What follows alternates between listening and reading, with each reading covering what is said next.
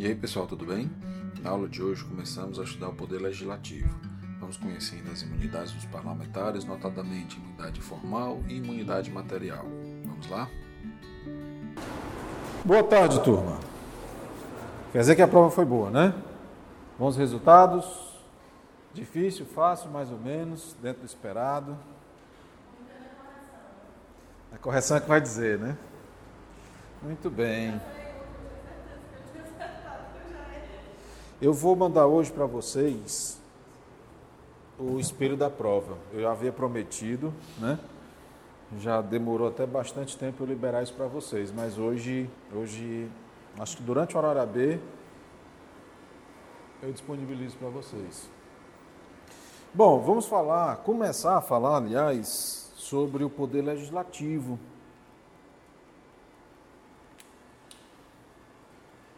Tomara que esse bicho aguente, né? Rapaz, vai um mosquito grande, viu? Essa verdadeira marimbondo. Bom, a gente vai começar a falar hoje a respeito do poder legislativo. Já vimos o poder executivo e começamos nessa perspectiva analisando aí as funções típicas e atípicas de cada um desses poderes, né? Pessoal, o poder legislativo, como vocês já devem supor, saber ou imaginar, vai ter como função típica a atividade legiferante, tá? a atividade de elaborar as leis. E vai ter também como função típica a fiscalização do poder executivo, certo? E quais seriam as funções atípicas, né? coisa que já até discutimos anteriormente? A função atípica é, por exemplo, a função de julgar, como nós vimos recentemente, Congresso Nacional julgando a ex-presidente Dilma. Vai ter também como função atípica a de administrar. Administrar o quê? O próprio poder. E como é que acontece essa administração? De maneira muito simples, contratando, pagando contas, fazendo aquisições, tá? Então, aquisição de material de consumo, pagamento de contas de consumo, contratando pessoas mediante a realização de concurso público ou até mesmo por terceirizados. Tá? Então, várias são as atividades administrativas que o Poder Legislativo exerce. Certo? Bom, pessoal, o nosso Poder Legislativo, que a gente encontra na Constituição, lá a partir do artigo 43, artigo 44, ah, nós vamos nos ocupar especificamente do Poder Legislativo Nacional, que para nós é exercido pelo Congresso Nacional. Tá? Congresso Nacional. Como o próprio nome já está dizendo, o que, que é um congresso? É algo que congrega, é algo que reúne. E por que, que ele congrega, por que, que ele reúne? Porque, na realidade, em virtude de nós sermos uma república federalista e dentre as características do federalismo está a do bicameralismo, ele vai reunir, ele vai congregar o quê? Duas casas legislativas. Daí o porquê de nós termos o Congresso Nacional, porque o Congresso ele vai abrigar tanto o Senado assim como a Câmara dos deputados. Nós temos o Senado Federal e nós temos a Câmara dos Deputados. Então, esses dois reunidos, nós temos, portanto, o Congresso Nacional representando o nosso poder legislativo. Tá? O que, que é, pessoal, a Câmara dos Deputados? A Câmara dos Deputados é uma casa legislativa formada por representantes do povo. Tá? Então, os, as pessoas que ali estão, os deputados federais, eles não representam os estados, ou pelo menos não diretamente, tá? mas sim o povo propriamente dito, diferentemente do que acontece no Senado Federal. Porque, segundo a Constituição, o Senado Federal, os seus integrantes, os senadores da República, eles de fato estão ali para representar quem? O Estado pelo qual ele foi eleito. Então, ele ali está para defender os interesses da pessoa jurídica de direito público interno, Estado, e não o povo propriamente dito. Apesar de que nós conseguimos supor que, ao defender os interesses do Estado, de forma indireta, irá também beneficiar o povo daquele Estado. Tá? Então, nós temos a Câmara dos Deputados e temos o Senado Federal. Qual é a diferença nessa composição da Câmara e do Senado? O Senado Federal, ele é composto pelos senadores em um número fixo. São, são três senadores são três senadores para cada estado da federação, incluindo também o Distrito Federal. Então, se são 27 os estados mais o Distrito Federal, o que nós temos é um número fixo de 81 senadores da República. Por que, que se fala em número fixo, pessoal? Isso porque a Constituição diz expressamente esse quantitativo: três senadores por Estado e o Distrito Federal. Já no que tange a Câmara dos Deputados, os deputados federais, a Constituição ela fala em uma representação proporcional, dado que esse quantitativo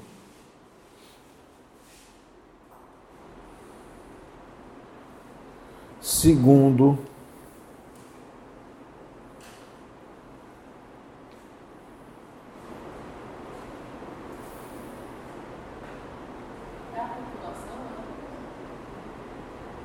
Sim.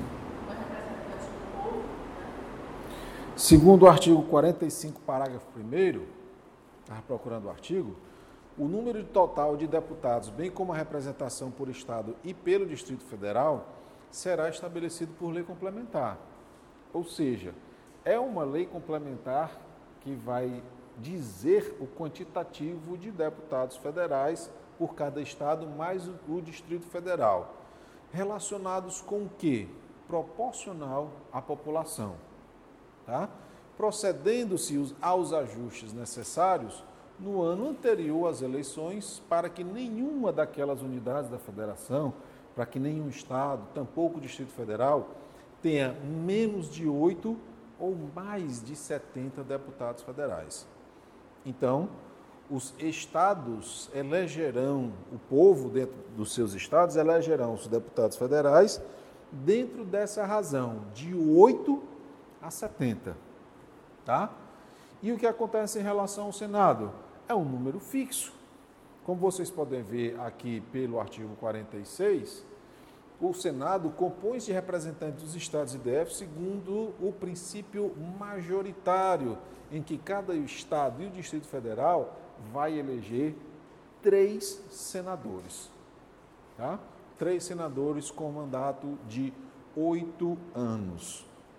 Esse detalhe ele é relevante pelo fato de que o mandato dos deputados federais não é de oito anos, mas sim de quatro anos. Isso significa dizer que, enquanto os senadores irão é, exercer duas legislaturas, os deputados federais irão exercer apenas uma legislatura. Tá? Bom, dito isso, pessoal, quais são as condições. É, isso aqui já falei, né? Dos, legislatu dos legislaturas, porque uma legislatura compreende um mandato regular que é de quatro anos.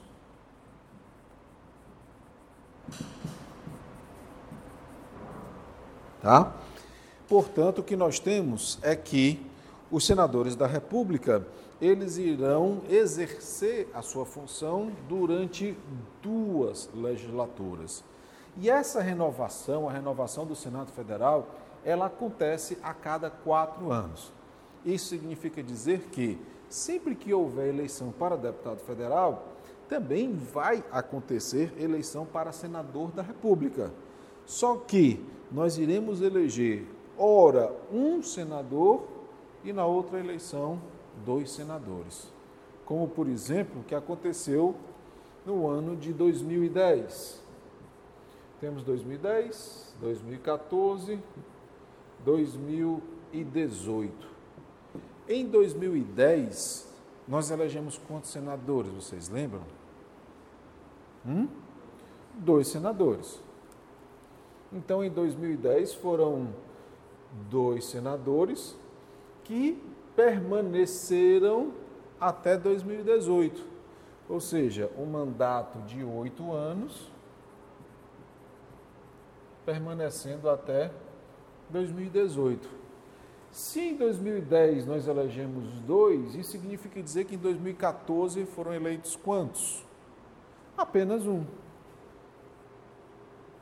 Em 2010 nós elegemos o Eunício e nós elegemos o Pimentel. Não é? Em 2014, lembram quem foi? Tasso Gereissati, que ficará, portanto, até quando, pessoal? Hã? 2022. Quem se elegeu em 2010, o mandato terminou em 2018, pelo que agora nós elegemos dois novamente. Lembram quais foram esses dois? O Cid e o Eduardo Girão, né? Então, mais uma vez, dois, e esses dois ficarão até 2026. E em todos esses anos, nós renovamos completamente a Câmara dos Deputados. Ah, mas como é que você diz que renovou completamente se houve ali deputado reeleito? Justamente por conta disso. Ele foi reeleito. O mandato dele terminou, no entanto, ele conseguiu ser eleito novamente. Isso não significa dizer, pessoal, que é uma prorrogação de mandato. Não, não é. É um mandato novo. Tá? Então, isso é mais uma distinção que a gente observa em relação ao mandato do que nós vimos aqui do presidente da República. Porque o presidente da República ele pode se reeleger? Pode, uma única vez. Já o parlamento, os parlamentares podem se candidatar e se reeleger, se for o caso, inúmeras vezes. Não há restrição quanto ao número de reeleições que o candidato venha a lançar o seu nome à escolha popular.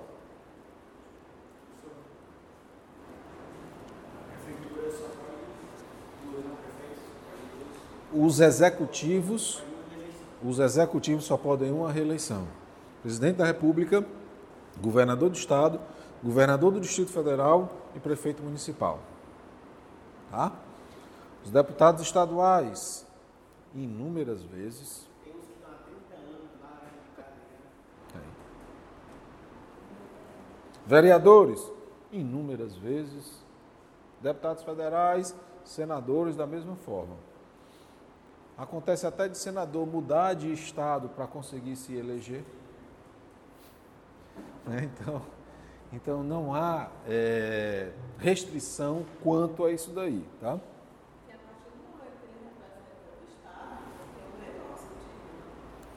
Pois é, fica difícil, por exemplo, vamos imaginar, eu me candidato pelo estado do Ceará, sou eleito, aí quatro anos depois, vamos supor que a minha, a minha atuação não tenha sido relevante, e eu perceba que no meu estado de origem há uma rejeição muito grande ao lançar meu nome novamente. Mas quem sabe se eu mudar para o Piauí ou se eu mudar para o Rio Grande do Norte, eu consiga ali lançar uma base do nada, mas com uma proposta interessante para aquela população e eles me elejam. Né? Sou um tanto quanto estranho, mas foi e é possível. Né? Haja visto aí o exemplo do Sarney. Né? Bom, pessoal, e como é que é o funcionamento do Congresso Nacional? Como vocês já puderam observar, é, existe esse mandato de quatro anos, mas o Congresso Nacional não é só feitura de leis, não. O Congresso Nacional não é o que a gente imagina que seja o tempo todo, todos eles lá no plenário, votando, discutindo projetos de lei. Mesmo porque essas discussões praticamente não acontecem lá no plenário. Essas discussões acontecem junto às comissões, tá? É de fato nessas comissões em que se observa uma atuação mais pujante do Congresso Nacional. Então, o Congresso Nacional é muito mais do que a gente vê o plenário da Câmara ou o plenário do Senado Federal funcionando. As atividades são muito mais nas comissões do que naqueles lugares. Então, o, a legislatura ela vai ser dividida em quatro sessões legislativas. Tá?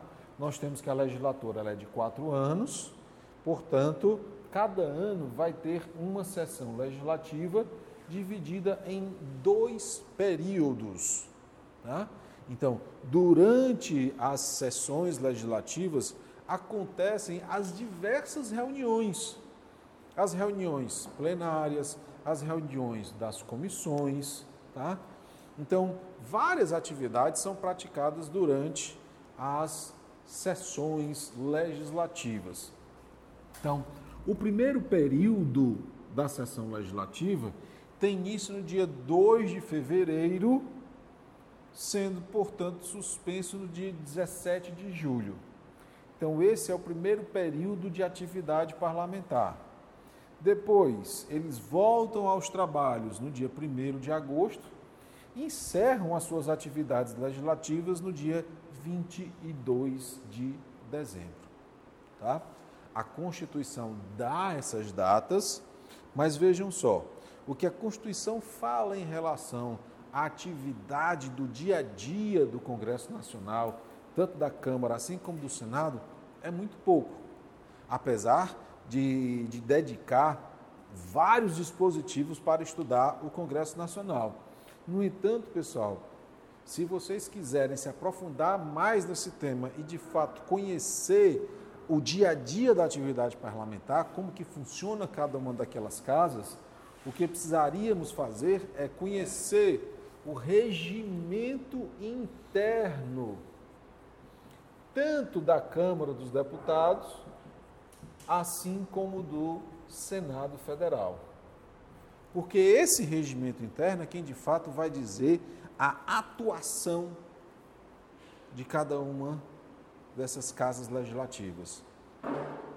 A quantidade de comissões, quando essas comissões vão funcionar, quais são os tipos de atividade do parlamentar dentro do processo legislativo, o delinear com um pouco mais de detalhe o funcionamento das comissões, tanto as comissões permanentes como as comissões temporárias, incluída aí, por exemplo, as comissões parlamentares de inquérito, tá? É o regimento interno, por exemplo, que vai dizer que antes do dia 2 de fevereiro, os parlamentares devem ir para tomar posse e para eleger a mesa diretora. O que é isso daí? É dizer quem é o presidente e o vice-presidente da Câmara, o presidente e o vice-presidente do Senado Federal, para dar início aos trabalhos legislativos. É o regimento interno, por exemplo, que vai dizer que somente pode acontecer sessões deliberativas de terça a quinta. E é geralmente por isso que se fala que os parlamentares só estão em Brasília de terça a quinta. Por quê? Porque de fato é o momento em que eles precisam estar lá, caso aconteça alguma sessão plenária.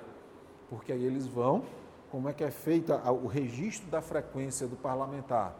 Ele vai ao plenário, coloca a sua digital e tecla a sua senha. Ou seja, não é apenas com a digital, não, é a digital e a senha para confirmar que aquele parlamentar está presente dentro do recinto legislativo, que não significa dizer que ele esteja presente no plenário.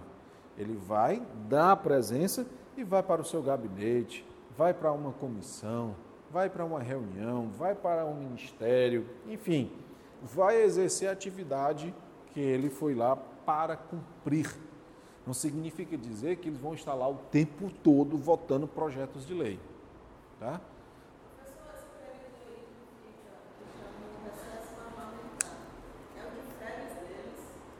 Sim. Sim. Não. Mesmo que já são duas por ano, né? Pessoal, aí o que acontece? Essas sessões ou as reuniões, elas são separadas. A Câmara tem as suas reuniões, o Senado tem as suas reuniões, cada uma das suas comissões tem as suas reuniões, que geralmente são separadas. Mas pode ser que haja uma interdependência entre uma reunião feita lá na Câmara para uma que seja feita lá no Senado Federal. Como, por exemplo, as reuniões das comissões de Constituição e Justiça, que existe tanto na Câmara assim como no Senado. Um projeto de lei, quando ele é aprovado em uma das casas, nós vamos ver que um projeto de lei ele pode ter início tanto na Câmara dos Deputados, assim como no Senado Federal. Como nós vimos aqui em relação às propostas de emenda à Constituição. Se uma PEC é proposta por um terço dos senadores, a PEC vai ter tramitação iniciada onde? No Senado Federal. Mas se ela é proposta por um terço da, da, dos, dos deputados federais, vai ter início aonde? Na Câmara dos Deputados. Então, tanto a Câmara como o Senado possuem uma comissão chamada Comissão de Constituição e Justiça, que a gente abrevia para CCJ. E o parecer de uma CCJ que libera um projeto de lei para ser aprovado em plenário, por exemplo, faz com que, se ele tenha sido iniciado na Câmara, vá para o Senado Federal para que a CCJ de lá, como é o que está acontecendo agora com a proposta de emenda à Constituição da reforma previdenciária, dê o seu parecer favorável ou desfavorável em relação ao objeto que está sendo é, analisado. Então, apesar de serem separados, há uma interdependência entre, esses, entre essas casas legislativas. Tanto que essas sessões poderão ser, inclusive, pessoal, conjuntas. Tá? O que, que é uma sessão conjunta? É uma sessão na qual os deputados e os senadores se reúnem para deliberar a respeito de alguma coisa.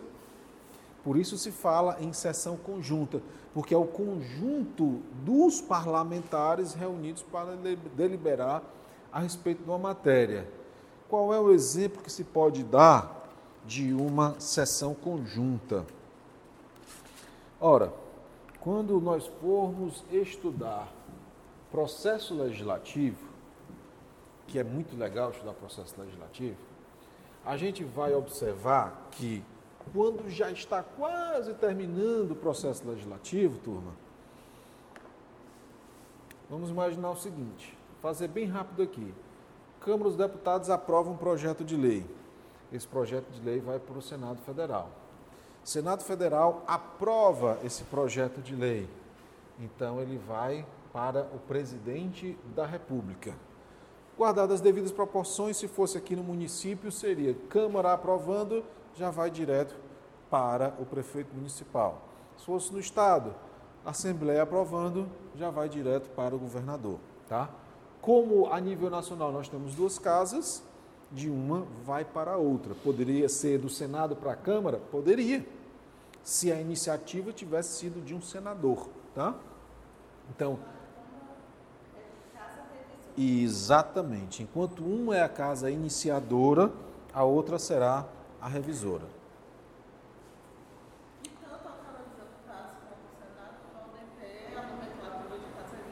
Sim. da comissão. Sim. Então, olha só. Câmara aprovou o projeto de lei, mandou para o Senado Federal. Senado Federal aprovou o projeto de lei, segundo a Constituição, ele vai para o presidente da República. O presidente da República só vai ter o caminho do veto ou o caminho da sanção, tá? Vetar significa rejeitar, sancionar aqui para o processo legislativo significa aprovar, tá?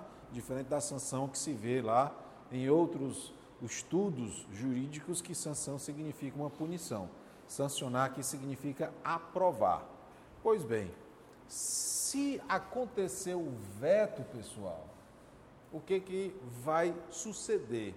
O presidente escreve o que chama de razões do veto.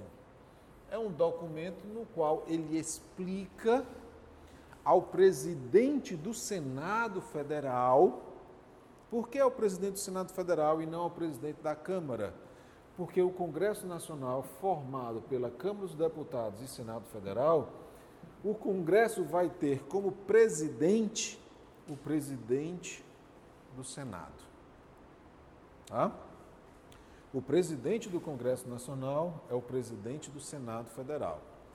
Então, essas razões do veto serão encaminhadas para o Congresso Nacional.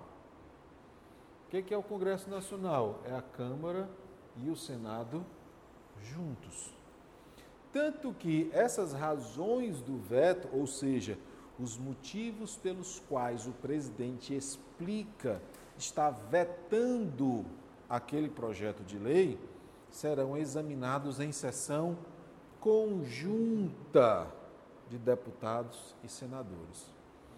Vejam como isso é legal, como isso é importante. A gente falou logo no começo que a atividade do Poder Legislativo é atividade legiferante, é a sua função típica.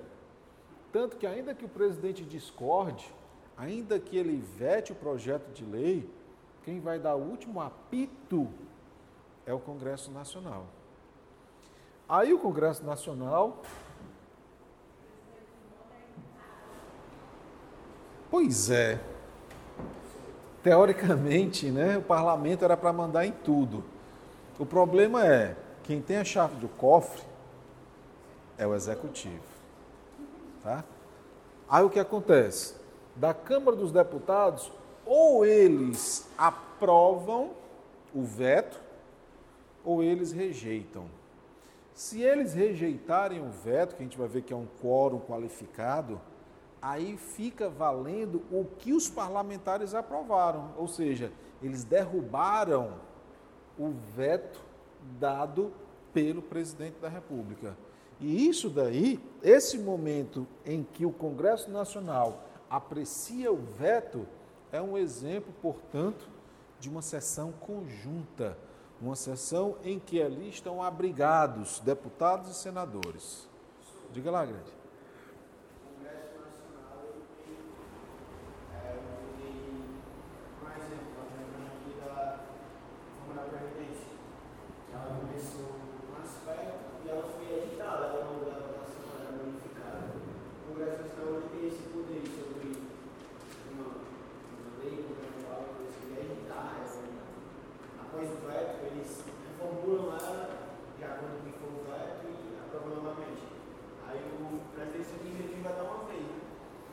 Vamos lá. Quando a gente estudou características do federalismo, nós trabalhamos aqui o tema, sabe do quê? De uma Constituição rígida. Quando a gente viu o tema da Constituição rígida, eu fiz a distinção entre a Constituição rígida, flexível e semi-rígida. Você lembra? Acho, talvez não estivesse aqui, né? E dentro dessa explanação, eu expliquei para vocês o seguinte: que essa oportunidade de vetar não existe para propostas de emenda à Constituição. O presidente pode vetar? Pode, apenas aos projetos de lei ordinária e projetos de lei complementar. Mas emendas à Constituição, ele não possui esse poder. Tá? E em relação à possibilidade de se alterar as proposições legislativas, ora, o legislativo está lá é para isso mesmo.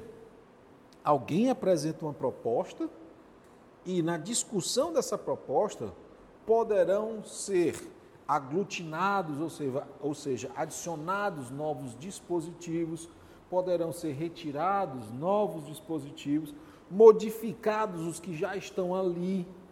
Então, pode acontecer uma mudança tremenda dentro daquele projeto de lei. Tanto que quando isso daí é levado a proporções de não se chegar a um consenso, que é o que já está acontecendo em relação à, à reforma da Previdência, acontece o que eles chamam de destaques. Eles não, essa parte aqui que a gente não tem consenso, vamos colocar em uma outra PEC, que muitas vezes recebe até o, o apelido de PEC paralela. Não sei se vocês já ouviram falar nesse termo, né? Ah, a PEC paralela vai correr em paralelo. Ou seja, aquilo que é um consenso entre os parlamentares vai sendo aprovado e seguindo adiante. Aquilo em que não há uma concordância entre as lideranças, não, vamos fazer um destaque, vamos votar em separado, porque senão não há avanços. Tá? Quem já pôde participar de eleição de alguma coisa, até mesmo de síndico, de síndico de condomínio, sabe que às vezes é complicado você consolidar um grupo majoritário para aprovar determinadas propostas, né? Não dá. Não dá. A questão de passar nas casas, né? Até, se não me engano, são duas vezes, né? Isso. Câmara e outra no Senado. Agora, o PL 8 e PL6 é só uma vez? Só. É unicameral. A gente ainda vai estudar com algum rigor de detalhe o processo legislativo. É muito legal, bem interessante. Esse semestre. Sim, sem dúvida. Bom, e quais são as condições de elegibilidade né, do senador e do deputado federal? A gente pode observar por esse quadro que elas são muito semelhantes. Por exemplo, ter nacionalidade brasileira. Vejam que, em questão à nacionalidade, a Constituição fala em nacionalidade brasileira. Mas não esqueçam aquilo que nós estudamos em relação ao presidente da República. Porque o presidente da República só pode ser na condição de brasileiro nato. Brasileiro naturalizado, jamais.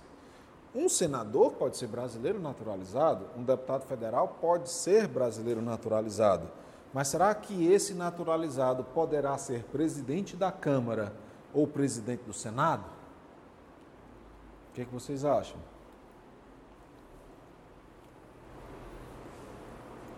Já que ele é senador e ele é deputado, pode ser. Sim. Qual é a ordem sucessória da presidência da República? Ups. Depois.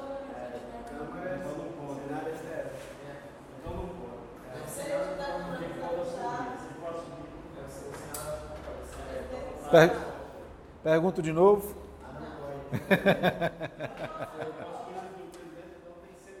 Isso.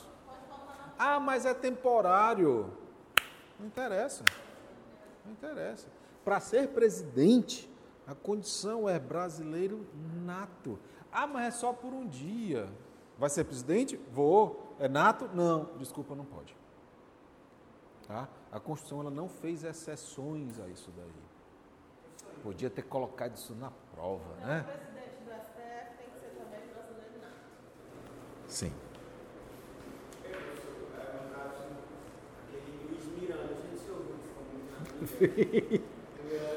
E curiosamente eu já tinha visto vídeos dele na internet, sabia? Mas quando eu vi, rapaz, até- devia até parar de gravar agora, mas enfim. O cara é muito bom. Cá pra nós, o cara é muito bom. Ele é. é eu ia usando uma palavra que ia me lascar todinho agora, ó. Ele é daquelas pessoas que realmente convencem com o seu palavreado, o seu não sei o quê. Ele tem um gigado que eu não tenho. É um deputado federal que vivia nos Estados Unidos, que segundo a reportagem foi para lá porque deu golpe aqui no Brasil, né, em várias pessoas, e lá fazia muito dinheiro com o dinheiro dos outros. Pronto. Ele, é- ele mexia, ele mexia com ele mesmo, porque eu vi na reportagem que ele pagava assim, o faturamento da empresa estava negativo. Aí ele modificava a planilha, ele estava positivo e falava, aqui, ó, vai acontecer esse cara. É. Aí o professor, Vai pagar, vai pagando. no caso, ele ele tinha nacionalidade lá fora, então não é brasileiro nato. É brasileiro nato. Mas pra ele morar lá, ele ter empresa, eu acho que ele se se tornar cidadão americano. Não, não, não. É você tira o visto de investidor. Você pode tirar um visto de investidor. Hum? Não sei, não sei. Diz- Dizem que o partido está estudando né, a, a expulsão dele. Mesmo porque, pelo que eu vi na reportagem, ele praticou alguns crimes eleitorais. Né? As contas dele não, não foram aprovadas pelo tribunal. Ele fez sorteio de bens. Poxa, não, não, tem, não tem mais brinde de campanha há quantos anos?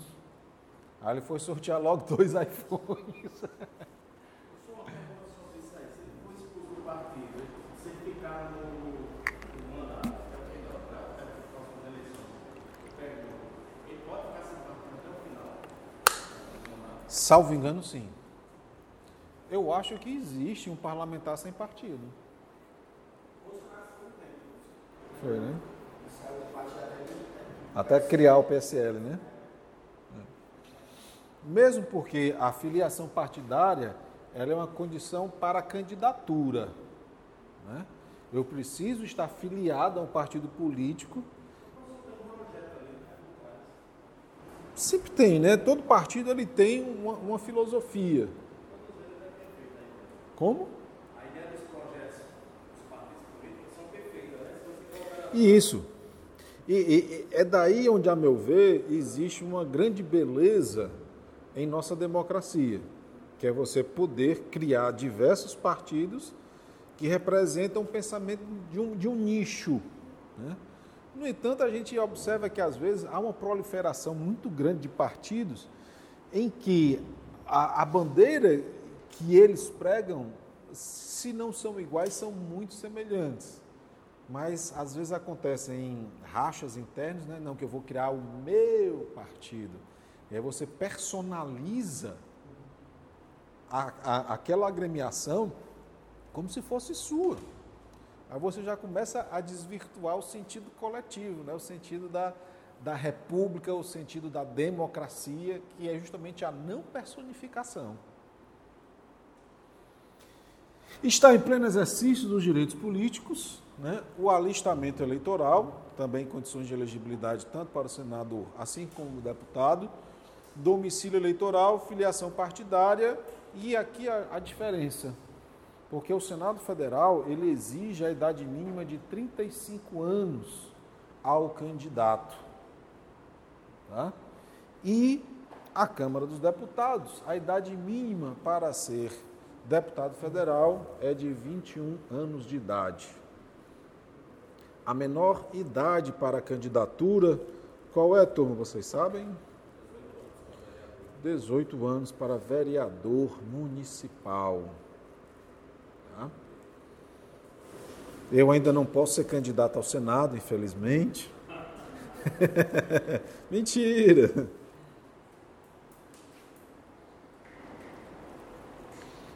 Essa, essa diferença de idade é, digamos assim, uma é uma é digamos assim uma tradição secular, né, que os estados enfrentam, né? Tanto que o próprio nome, né, do Senado, senil, pessoa mais idosa, ela tem uma uma temperança, um comportamento mais harmônico, digamos assim. Tanto que se vocês observarem as discussões que acontecem no Senado Federal e observar as discussões que acontecem na Câmara dos Deputados, a diferença do tom é muito grande. né? No Senado Federal, de- até fazendo a brincadeira agora, os parlamentares ali, né, Vossa Excelência é um larápio de mão cheia, né? Até. Na Câmara dos Deputados é você um ladrão mesmo. né? Então, tirando essa brincadeira, mas a gente observa que há uma temperança maior no Senado Federal. Há uma, um, um- um rigor maior, aparente pelo menos, pela técnica legislativa. Enquanto na Câmara dos Deputados, os arroubos da juventude parece que eles afloram com mais, com mais frequência. Imunidade parlamentar. Será que eu falo hoje de imunidade parlamentar? Pelo menos da material. Vamos lá. Meus amigos, vamos imaginar o seguinte: Quando nós elegemos os deputados federais e os senadores da República, será que nós elegeríamos uma pessoa com elevado grau de timidez, uma pessoa que tivesse receio de expressar o que realmente pensa, que não levasse a nossa voz para o plenário, que não se revoltasse com aquilo que nós nos revoltamos, ou nós conduziríamos ao exercício do mandato aquela pessoa que, vulgarmente usando o termo, sem papas na língua. O ideal seria conduzir a pessoa que tem essa eloquência mais destacada. Mas será que isso daí, essa livre manifestação do pensamento, essa liberdade de expressão, não poderia trazer prejuízos a esse parlamentar? Como, por exemplo, via sofrer alguma ação de reparação de dano moral, por ter supostamente ofendido uma pessoa no seu discurso. Então, a ideia, como até os ingleses falam, é preservar esse freedom of speech, essa liberdade de expressão por quê? Ora, se o parlamentar está ali, numa tribuna, num plenário, ele não pode ter medo de expor o seu ponto de vista, de expressar as suas opiniões, mesmo porque ali, teoricamente, não é uma fala pessoal, ele não fala por si, mas ele fala pelos milhares ou pelos milhões de votos que ele recebeu confiados na plataforma que ele disse que iria levar ao Congresso Nacional.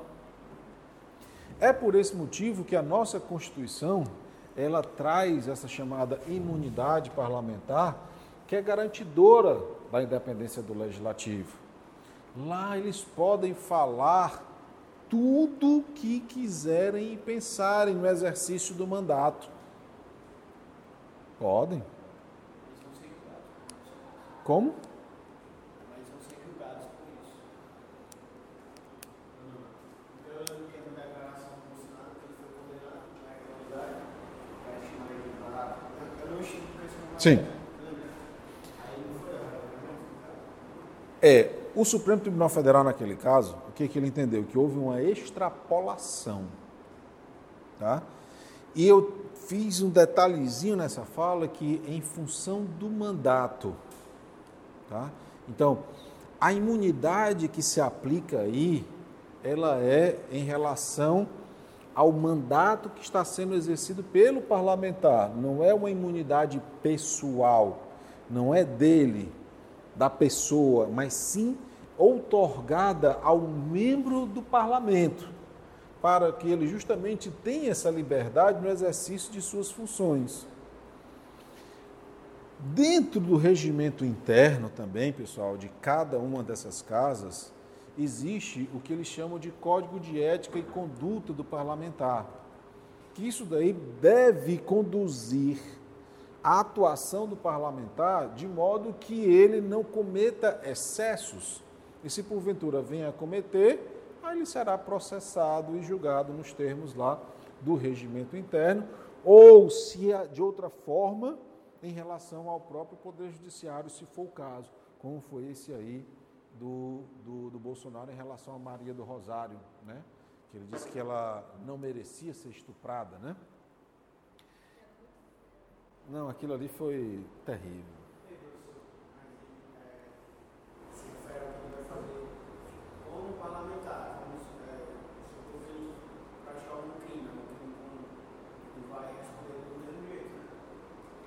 A gente vai ver isso daí. Hum? Qual a prova?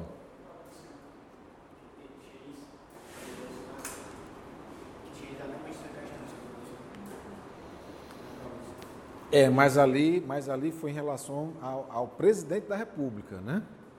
Aqui a gente está vendo aqui no artigo 53 o seguinte: o caput do artigo 53 fala do que nós vamos conhecer agora como imunidade material. Os deputados e senadores são invioláveis civil e penalmente por quaisquer de suas opiniões, palavras e votos. O que é essa inviolabilidade civil? Eu não vou responder por dano moral. O que é inviolabilidade penal? Eu não vou responder por calúnia, por injúria, por difamação, tá? Mas por suas palavras, opiniões e votos, entenda-se isso daqui, relacionados ao mandato. Como? Não, não. Em qualquer lugar do país. Porque, veja só, esse parlamentar, ele é um parlamentar da República. Ele é um deputado federal, ele é um senador da República. Então, onde ele estiver por exercício do mandato, ele vai estar protegido por esse manto da inviolabilidade, da imunidade material. Apesar de, vou trazer para vocês na próxima aula, já ter algumas decisões em que o Supremo entendeu que ali não se tratava questão de imunidade material. Essas são cenas do próximo capítulo. Já no que tange a inviolabilidade no, no, do, na seara penal, na seara criminal, existe uma outra denominação que é a imunidade formal, cujo parágrafo segundo vai nos dizer do que se trata, do parágrafo, não, não, não, é o, é, o segundo. Isso porque o primeiro vai nos dizer qual é o foro competente para processar e julgar os parlamentares, sendo, portanto, o Supremo Tribunal Federal. Já o parágrafo segundo é o que nos traz a imunidade formal, nos seguintes termos: desde a expedição do diploma, atenção, expedição do diploma é diferente de posse, tá? A expedição do diploma, o que, que é? É um ato solene no qual o Tribunal Eleitoral. Deixa eu pegar esse papel aqui. No qual o Tribunal Eleitoral entrega de fato um diploma ao candidato, no qual diz o Tribunal Superior Eleitoral é, certifica que o senhor Jair Messias Bolsonaro foi eleito presidente da República Federativa do Brasil para o período de tanto a tanto, obtendo X votos.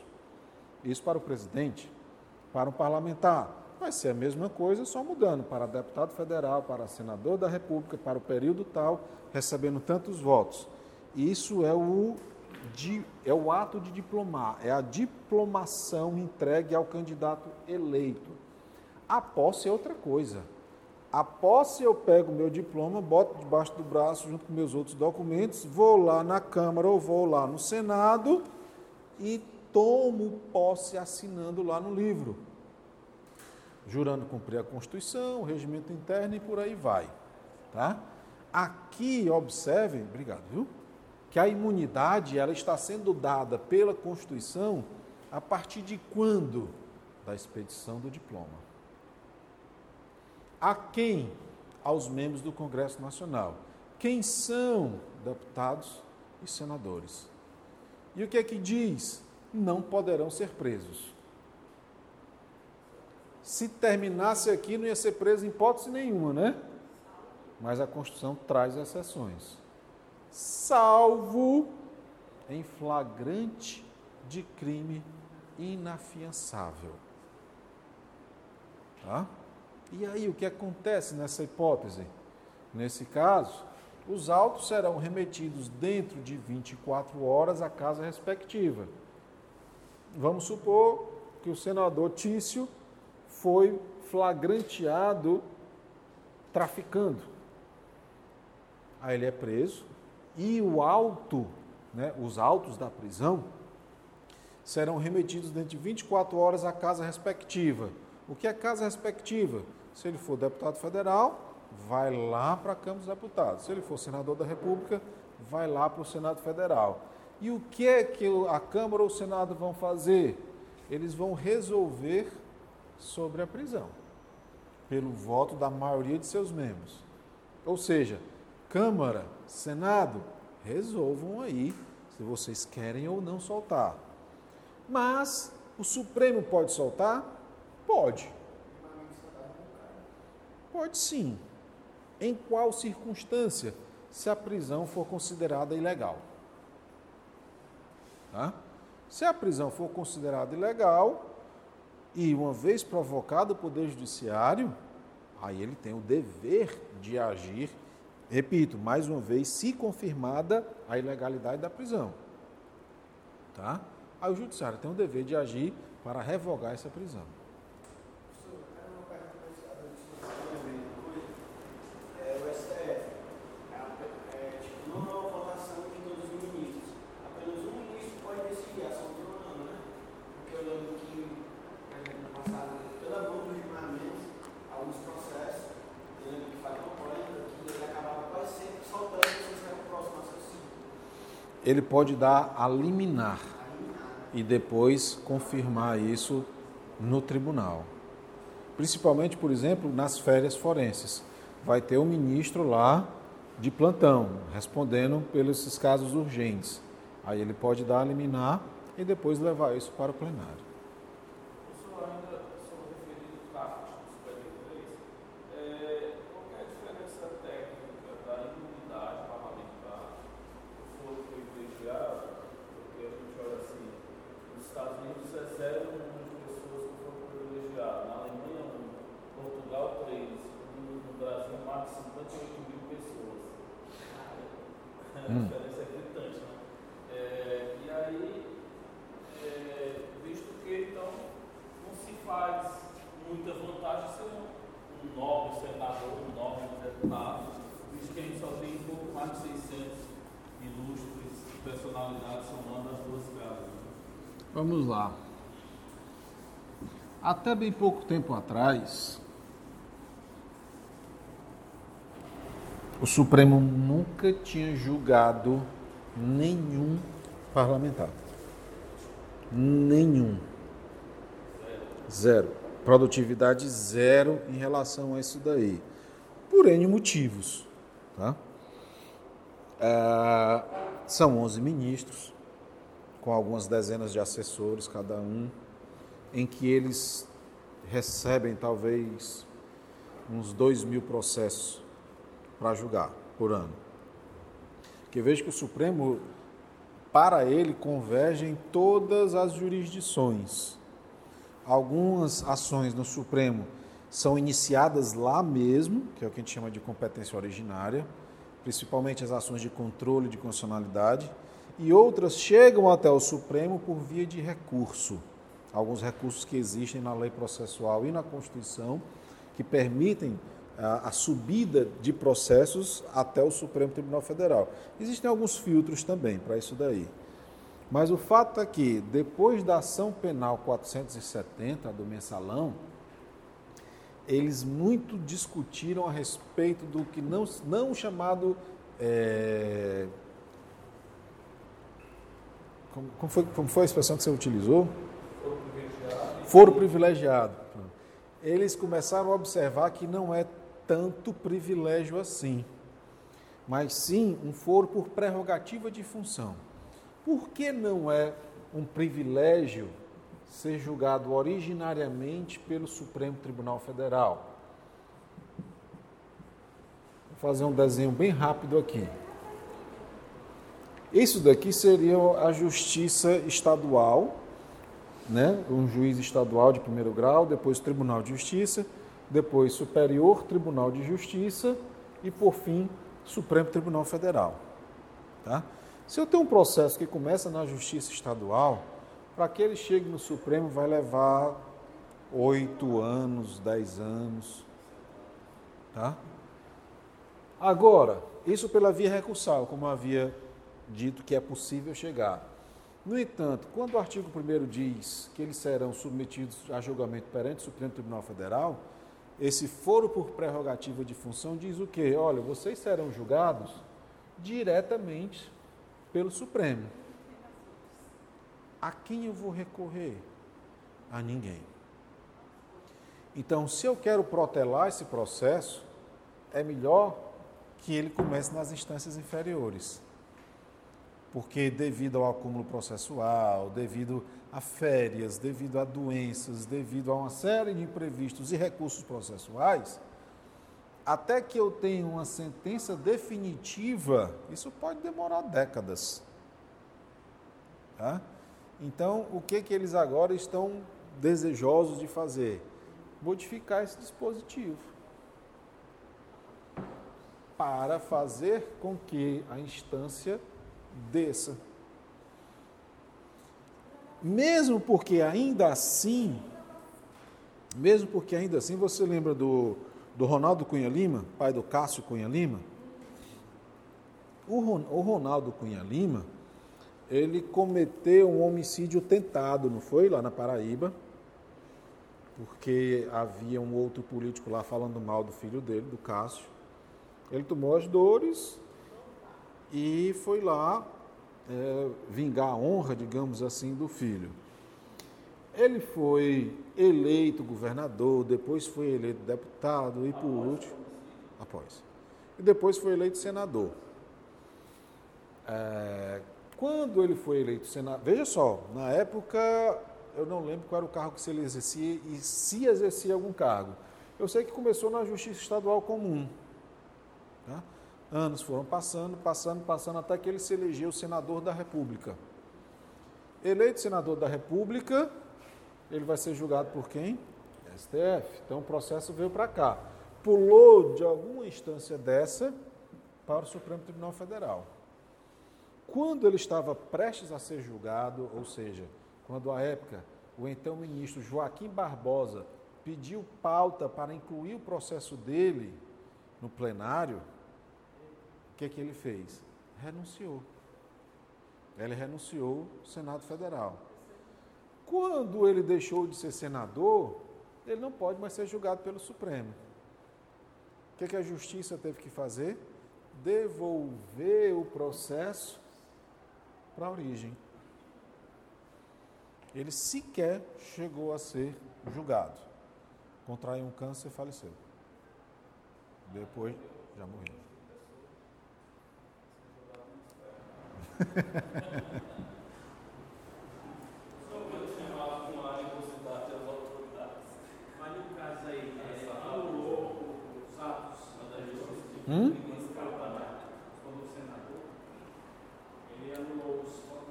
anteriores. Não, não, não. Mas veja bem, se o fato criminoso foi antes de ser senador, por que não continuar? Por conta do parágrafo primeiro. Porque os deputados e senadores possuem foro por prerrogativa de função. Mesmo tendo sido anterior. E até mesmo, digamos assim, em tese mais fácil, da, do Supremo encontrá-los e deles serem ouvidos no Supremo e por aí vai, do que na instância de origem, né? Porque em tese eles passam mais tempo em Brasília do que nas suas, nos seus domic, outros domicílios. Isso daí é, é uma manobra muito comum, muito comum mesmo. O dele ficou, digamos assim, mais evidente porque foram anos e vários anos, e foi justamente quando o ministro pediu pauta, aí ele renunciou, dizendo que estava sendo perseguido, né, que a população da Paraíba não merecia aquilo, etc, etc. Continuamos a falar da imunidade na próxima aula, tá?